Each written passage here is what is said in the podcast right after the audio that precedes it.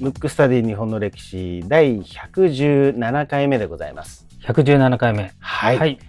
えっ、と、まあ、早速と言いたいところなんですけども、はいここで一つ、この番組がなんと月間で50万再生を突破したと。すごいですね、これはね。ねえ。ここ最近は実は40万再生回数っていうんですか、はい。げ月間で。はい。これが常にコンスタントにこう超えてたんですけども、うん。まあ、5月の1から末日にかけて、うんうんえーの統計で、まあ、50万再生を突破したと。なるほど。ありがたいですね、本当に。ねえ本当にありがとうございます。いなんか、記念のことやろうよっていうことで、はい。はい、話してたんですけども、結局僕も広瀬さんもうまく話がまとまらず、そうです ね。何かはするということですね。はい今回ね、なんか発表したかったんですけども、はい。まあ、今月の6月の、えー、と末あたりに、うんえー何か、まあ、それがインスタライブなのか、はい。もしくはは、ズームみたいなのでねい。、そうですね。なんかみんんなでみたいな感じでやるのか、なんかそこら辺をちょっと考えてますので、そうですね。はい。あのー番組のツイッターとか、まあ、ホームページ等でご連絡しますので、ぜはいひチェックしてくださいと。はい。はい。い、うことで、えー今回もね、リクエスト来てますので、はい。早速読みたいと思います。ラジオネーム、マイカさん。マイカさん。はい。えーリクエスト人物出来事は、信長と光秀の関係についてと。はい。はい。えーはじめまして、マイカと言います。アメリカに住んでる日本語の学習者ですと。アメリカすごいですねそうです。あのー結構、多分な何回かね、この番組、こういう感じの方がリクエストいただいてる。はあい。そう、感じアですねメリはい。カ、イギリス、インドもありましたね。はい。うん。あのーいいんですかね、僕らの日本語で。いや、多分変な癖ついちゃってる可能性ありますよね。ね。ねちょっと要するにがちょっと映っちゃうと僕も気をつけないといけないね。 それ責任重大ですね。ね、なんかこれがね、は結構、ポッドキャストの可能性かなと思うんですけども、はい。えーっと、続けますね。はい。勉強を始めてから18年ですが、まだ日本語の抑揚のコツをつかんでいません。日本語を聞く練習としてこのポッドキャストを見つけました。その時からもう何度も聞いています。えーもう何度も黙々を聞いていますと。あれですね。例のやつですね。例のやつですね。あの、はいも木魚ですね、多分ね、えーどの話もとても面白くていい勉強になっています。さて、リクエストについてですが、最近、聞くドラというポッドキャストで、信長と光秀の話を聞きました。信長は光秀にとてもひどいことをしたんですね。この二人の関係についてもっと聞きたいです。どうして信長は光秀にむごい仕打ちをしたんですかよかったら聞かせてください。もっとも光秀は信長を殺したんだからそっちの方がむごいですけど笑い。ああもうすす日本語すごいですね。よろしくお願いしますなんですけども、これ、はいマイカさん、あの、日本語上手です。上手ですね。あの、うんもう文を見見たんですけど、そう。もう日本人よりも上手かもしれない。ねえ本当に。はいい、やーということで、マイカさん、ありがとうございます。はい。はい。あの、明智光秀に関してはもうすでにね、やってますので、はい。それを聞かれたらいいと思うんですけど、はいまだ織田織田信長の方はまだしてませんので、はい。まあどこかでもちろんやろうかなと思ってるんですけど、はい。今日は、うん。あの、多分タイトルね、もうすでに皆さんご存知だと思いますけれども、はい。伊達宗成。うーん。ちなみに文語はしてた。いや、もう、うん知らないですよね。まず、この、胸なりが読めなかった。読めない。確かに。でも、うんそこまでマイナーじゃなくて、幕末の四健康の一人うーん。なんですよ。はいはい。で、四健康っていうのは、うん福井の松平春岳、はい。土佐の山内陽道、うん。薩摩の島津成明うんうんうんで、宇和島の伊達宗成なんで、うん。うん。一つだけ間違い探しのようにちっちゃい版が入ってるんですよ。はい。それだけ優秀ってことですよね。おーやっぱりこの時代にここに選ばれるというか、そう、このそうそうたるメンバーの中にがっつり入ってますから、うんしかも小さい版に関わ、あの、かえーなのに入ってますから、はいうん、よほどだと思うんですけそど、うですよね。はい。で、伊達っていうとね、どうしてもはい仙台のうん伊達政宗から始まる、仙台の伊達家をイメージしちゃいますけど、これはね、はい宇和島藩なんで、うん四国なんですよ。うんうんうんうんで、そこのちっちゃい藩の、はいえー藩主が伊達宗成。なりと。で、この彼がやったことうをんちょっと話していきたいと思うんですけど、はい、お願いします。まずこの幕末の時に、うんまあ、薩摩でも、まあ、長州でも、うん。何でもそうですけど、こう活躍する藩っていうのは、はい。その活躍する前に、うん。藩政改革っていうね、藩の改革をして、うん。ある程度お金に余裕ができたとか、うん。うん。国として整いましたよっていうところじゃないと、とてもなんか他のことに向けられないじゃないですか。はい。うん。で、伊達宗成もうん。ご多分に漏れず、はい。反省改革を成功させたわけですよ。で、何をやったかっていうと、当時の最先端の技術っていうのは、鎖国してますから、はい。出島から来るのはオランダなわけです。うん。オランダな、オランダと中国だけ唯一貿易を許されてましたので、はい。外国のものっていうのは、うん。オランダ語で入ってくるわけですよ。そうすると、オランダ語に堪能な人に、海外の書物を翻訳してもらったり、海外がどうなってんのかっていうのをやってもらうと。その時に、二人の優秀の人をまず招き入れるわけですよ、犯人。一人が高野長英っていう人なんですよ。はい。聞いたことありますいや、聞きますそ れ。ない、ないです。ないよねなないでいすよねないない。で、高野長英って、はい。かなりの変わりもんで、はい。あの、まあ、この人もやってもいいかなと思ったけど、ちょっとマイナーだからさすがにやめて、ここでちょっとエピソードをね、うんちょっっと脱線がてら入れますけど、はい、うんうん。まずこれ、蘭学者なので、うん。で、蘭学者の、まあ、当時の最高峰は、出島に、長崎の出島にあるシーボルトっていう人から、オランダ語を直接学んで、オランダの文化を学ぶっていう。シーボルトは聞いたことある。シーボルトはなんか聞いたことありますね。なるたき軸っていうのを作ったわけですよ。そこでね。で、そこで教えてて、その時の生徒が、まあ、いっぱいいる中で、高野長英もそうだったわけ。で、高野長英は、ちょっとキャラがすごく濃いので、あのね、オランダ語の能力がもう抜群なわけ。当はい時多分日本一レベル。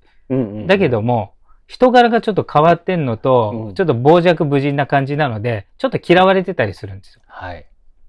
で、あと発言とかもちょっと過激で、当時鎖国の時代に、オランダ語とかオランダの書物を学んでるんで、外国のことわかるから、日本が外国に比べて遅れてるってわかるわけね。当たり前だけど。はい。そこらの日本人よりは全然知っちゃってるわけ。そんな時に、あの、外国船を、が来ちゃったわけですよ。ペリーの前にね、あの、モリソン号っていう、あの、商船です。ぐ軍艦じゃなくて。はい。商船っていうのは、あの、商業、貿易とかの。そう貿易とかのうん。うん、で、要するに武器とか積んでないやつを、砲撃したわけですよ、日本が。あー一応外国船ってことで。はい、はい。まあ当たり前だけど向こう武器積んでないから、それは退散したり沈没したりするわけじゃないですか。で、それを聞いて、高野長英は、そんなことするかと。はい、はい。それで、うん。怒ってね、うん。外国と戦争になったら勝てるわけねえだろってう。ん。で、幕府を批判したわけですよ。わかりますまだ幕府の力が強い時ですよ。ペリー来る前ですから。こんな時幕府を批判しちゃったから、うん。当然捕まるわけですよ。う。うんん。これね、万社の極って言うんですよ。あの、なんていうの、歴史の教科書的に言うと。はい、はい。多分あ るんです。それあるんですね。書いてある、書いてある、うんうんうん。書いてある。万社の国。で、それで、終身刑言い渡されるわけですよ。ええだから結構ね、骨のある人ですよ。うん。でそれ言ったらどうなるかなんとなく分かってる。そうですよね。ううんんうんけどね、ここで終わんないのがこの人すごいのが、あの、終身刑だからずっとこう入ってるわけじゃない。はい。でもやっぱり出たいとうん。うん。いうことで、おそらく誰かを焚きつけて放火させたわけ。 牢屋を。牢屋をね。諸説ありますけど。うんうんうん。それで脱獄するわけ。うーん。で、その時に脱獄して、まあ火事だから、一応脱獄自体はいいと。うん。けど、戻んなかったら死刑だよって言われたわけですよ。終身刑じゃなくて死刑。はい。でも戻らない。その逃亡中に、うん。伊達宗成が呼ぶわけですよ。うーん。だから伊達宗成もなかなかですよ。そうですよね。要するに罪人を呼んだと。うん。でも、能力は当時日本最高の能力を持ってるんですよ。はいそのオランダ語に関しては。で、そこで伊達宗成に、そのオランダ語の翻訳とか、うんあ、とオランダがどういう国かとか、で、特に軍事はい。的なものはどうなってるのかって翻訳させたり、いろいろさせるのに使ったんですよ。うーん。ちなみに脱獄した後にバレないように、顔を硝酸で焼いてるんですよ。えー大やけどして、要するに人相を変えて逃げてたっていうね。ああ。やっぱそこまでしないとっていうことなんですね。まあもうね見つかったら死刑ですから。うん。だから、なんていうの結構骨のある。あ、うんちなみにその後、うん宇和島藩から出て、江戸に戻っちゃった時に密告されて、あの、ボコボコにされてそのまま殺されます。ああ、そうなんだ。うんやっぱそれくらいのことをしたっそうてそいううことですね。でも、それぐらいの人を用いるぐらい、伊達宗成はオランダ語を導入したかったわけ、国に。うん。それと、もう一人が、はい。村田蔵六。うん。聞いたことある。聞きますそれ。いや、後々の大村松次郎ですああ、そうなんだ。名前名前書いははてあるあ本当だ。あ、本当だ、本当だ。靖国神社にあの銅像が建ってますよ。はい。うんあ、の、日本陸軍のあの父みたいなもんですけどね。うん。で、この人はもう軍事の天才なんで、もともと長州藩の町医者町医者だったのに、はい。えっ、と、この人は以前この番組でもやった、尾形講和のうん。敵塾っていうところにいて、オランダ語を学んでたんで、それで宇和島藩に呼ばれて、そこで主に軍事的なことをやったわけですよ。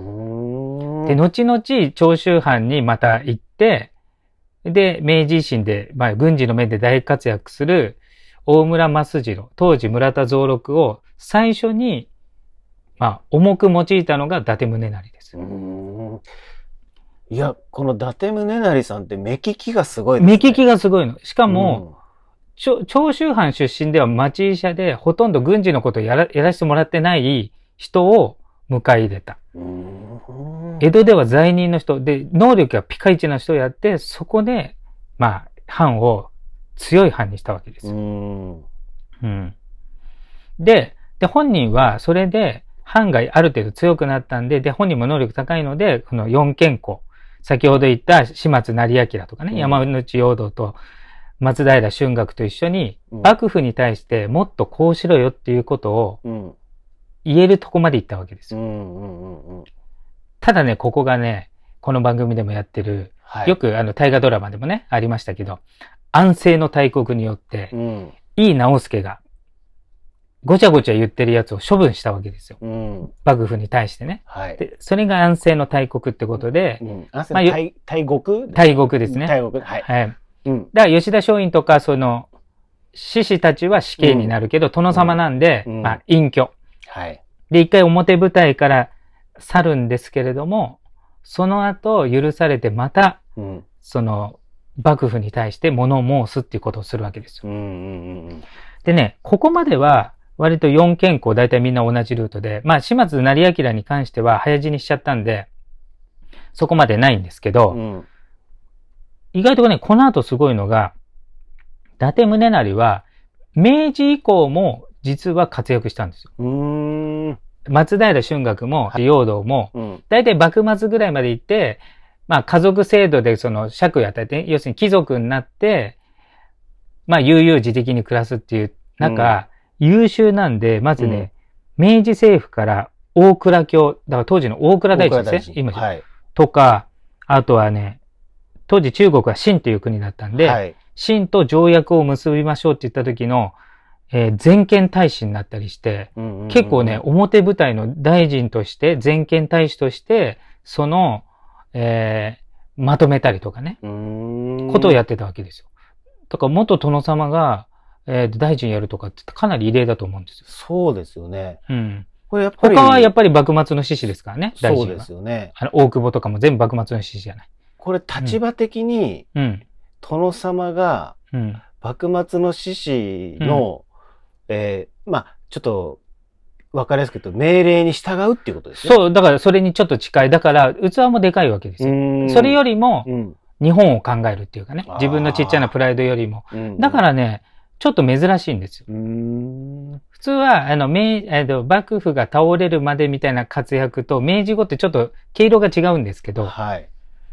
この伊達宗成に関しては、まあ、その後、その前県大使で、えっ、と、活躍した後は引退しますけど、結構ね、明治初年度は、結構明治政府の重要な役割として活躍してて。へえ。